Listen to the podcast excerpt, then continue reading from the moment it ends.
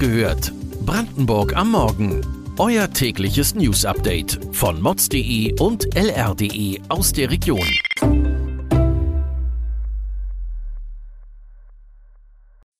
Guten Morgen an diesem 19. August.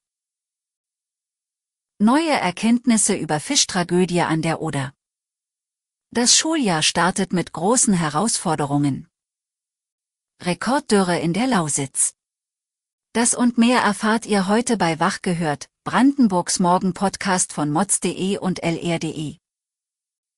Im Krimi um das mysteriöse Fischsterben in der Oder gibt es eine neue Theorie.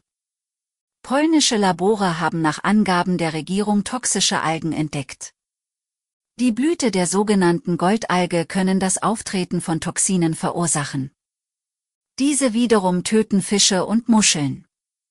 Für den Menschen sind sie nicht schädlich. Derweil sind im Stettiner Haff laut eines Radiosenders tote Störe gefunden worden.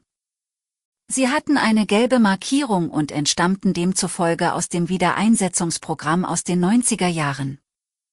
Bei der jüngsten Umweltkatastrophe sind bereits rund 20.000 junge Störe in einer Aufzuchtanlage verendet, die von Oderwasser durchströmt wurde. Das PCK in Schwedt hat derweil schon über 50 Tonnen toter Fische verbrannt. Während weiter nach Ursachen für das Massensterben der Oderfische gesucht wird, dreht sich die Welt weiter. Nächste Woche beginnt die Schule wieder. Im dritten Pandemiejahr sind sowohl Schüler als auch Lehrer ausgelaugt. Gewerkschaften und Verbände sprechen von großen Defiziten bei den Schülern, warnen vor zu großen Klassen und einem sich verschärfenden Lehrermangel. Bildungsministerin Britta Ernst von der SPD zeichnet ein anderes Bild. Die Schulen seien für das neue Schuljahr gut aufgestellt. Etwa 2000 Lehrer wurden neu eingestellt oder entfristet, während 1000 Lehrer aus der Schule ausscheiden, etwa weil sie in Rente gehen. In Zeiten von überfüllten Klassen mutet es kurios an, dass eine Grundschule in Hoppegarten im östlichen Speckgürtel von Berlin nicht den Start geben obwohl in der Gemeinde die Grundschulen an ihre Belastungsgrenze kommen. Es handelt sich um eine freie Schule, die auch schon in anderen Teilen Brandenburgs zwei Grundschulen betreibt sowie im benachbarten Berlin-Marzahn. Das Ministerium lehnte diese jedoch für Hoppegarten ab.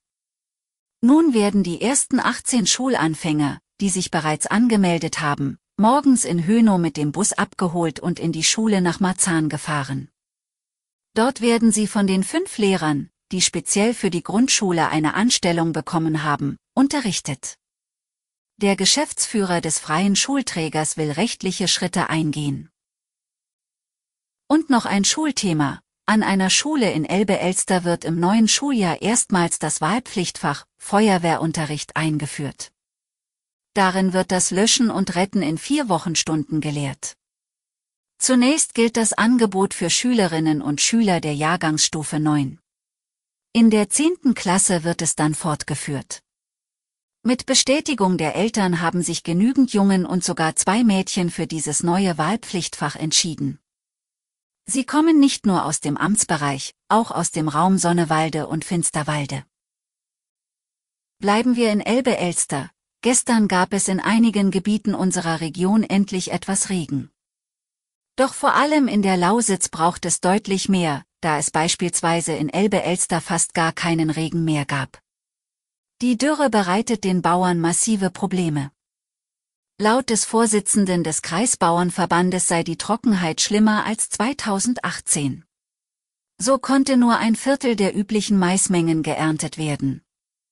Auch beim Getreide waren die Erträge drastisch reduziert. Das führe zu Schwierigkeiten beim Futter und könnte landwirtschaftliche Betriebe in der Region in existenzielle Gefahr bringen. Politische Auflagen für den Naturschutz würden die Bauern zusätzlich einschränken, da große Akteure auf dem Lebensmittelmarkt ihre Produkte aus Ländern in Osteuropa beziehen, in denen geringere Standards gelten. Das wiederum führe zu Preisdruck bei hiesigen Bauern. Weitere Details und Hintergründe zu den heutigen Nachrichten lest ihr auf mods.de und lr.de. Wir versorgen euch jeden Tag mit frischen Informationen aus der Region. Am Montagmorgen hört ihr wieder die nächste Folge Wach gehört, Brandenburg am Morgen. Kommt gut ins Wochenende.